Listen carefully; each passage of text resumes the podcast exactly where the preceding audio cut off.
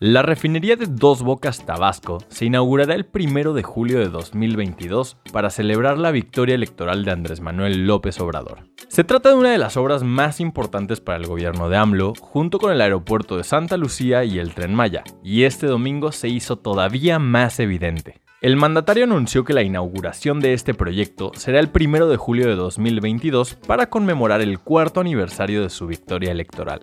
López Obrador supervisó este domingo 18 de octubre el avance de la obra en compañía de la titular de la Secretaría de Energía, quien también ha sido blanco de críticas por su gestión en lo relativo al uso de energías renovables en el país. Estamos dando seguimiento al avance físico y financiero y no tenemos problema de presupuesto. Hay finanzas públicas sanas en el país, indicó el mandatario. Señaló también que para 2023, ya con dos bocas operando y con la rehabilitación de las otras seis refinerías, México podrá refinar 1.400.000 barriles diarios, lo cual hará al país autosuficiente en materia de energía, de acuerdo con el presidente. En la Ciudad de México, algunas alcaldías tomaron la iniciativa y anunciaron el cierre de panteones en contexto del Día de Muertos para evitar los contagios de COVID-19. A nivel nacional, las cosas no podrían ser distintas, pues la recomendación de la Secretaría de Salud es que la gente evite ir a los panteones o celebrar los primeros días de noviembre. Congregarse en cualquier sitio público es un espacio de riesgo y entre más personas se congreguen y de más lejos vengan, es de más riesgo, explicó Hugo López Gatel en la conferencia mañanera de este 20 de octubre. Con varios días de anticipación, el subsecretario de Salud envió un mensaje no solo para la población, sino también a las autoridades municipales, con el objetivo de que se pongan las pilas y armen un plan para evitar las aglomeraciones en los panteones o reducir el número de visitantes. Estas son las mañanitas que cantamos desde Zoom, Debido a la pandemia por COVID-19, las tradicionales mañanitas a la Virgen de Guadalupe se realizarán de manera virtual, informaron autoridades de la Basílica de Guadalupe. Además de anunciar que el homenaje se realizará de manera virtual, las autoridades eclesiásticas hicieron un llamado a la arquidiócesis y a las diócesis del país para que promuevan que los feligreses celebren a la Virgen de Guadalupe desde sus lugares de origen. En la mañana de este 20 de octubre, la jefa de gobierno de la CDMX, Claudia Sheinbaum, aseguró que su gobierno ya se encuentra en pláticas con las autoridades eclesiásticas para dar a conocer el operativo y las medidas que se tomarán para el 12 de diciembre próximo, cuando miles de personas lleguen a la Ciudad de México para acudir a la Basílica de Guadalupe.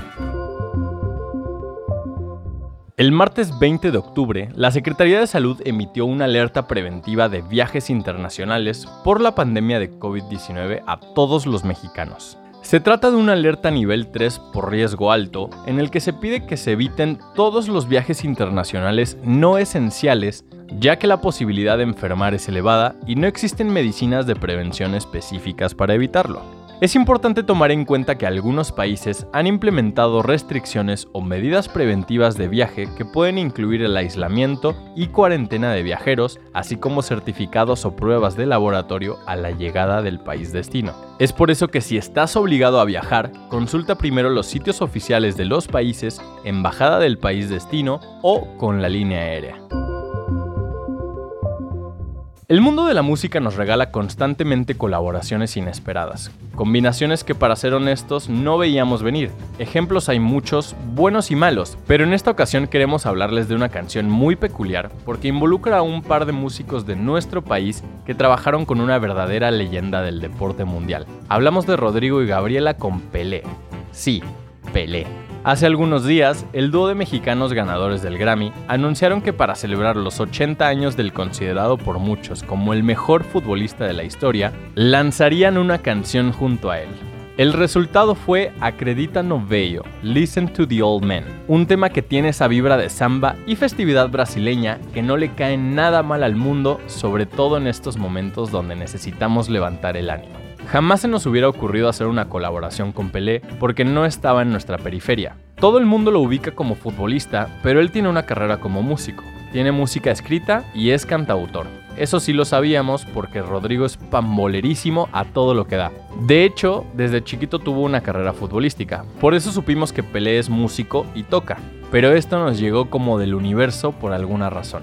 Mencionó Gabriela Quintero en entrevista con sopitas.com. El gobierno de Estados Unidos demandará a Google por prácticas monopólicas. El Departamento de Justicia ingresará la demanda antimonopolio por el dominio de Google sobre las búsquedas en Internet.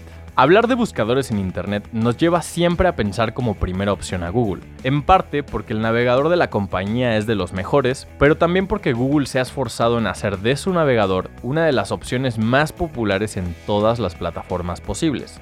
El problema es que muchas veces se ha acusado a Google de malas prácticas para que su navegador destaque por encima del resto, y es justo por este y otros motivos por el que se interpondrá una demanda antimonopolio.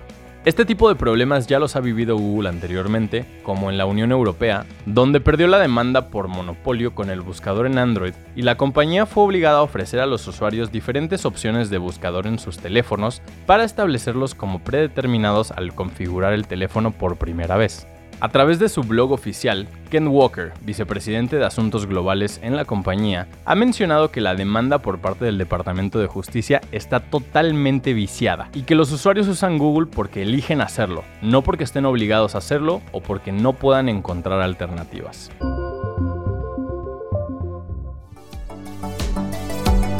Esta información fue traída a ti gracias a nuestros partners sopitas.com, Chilango y 10.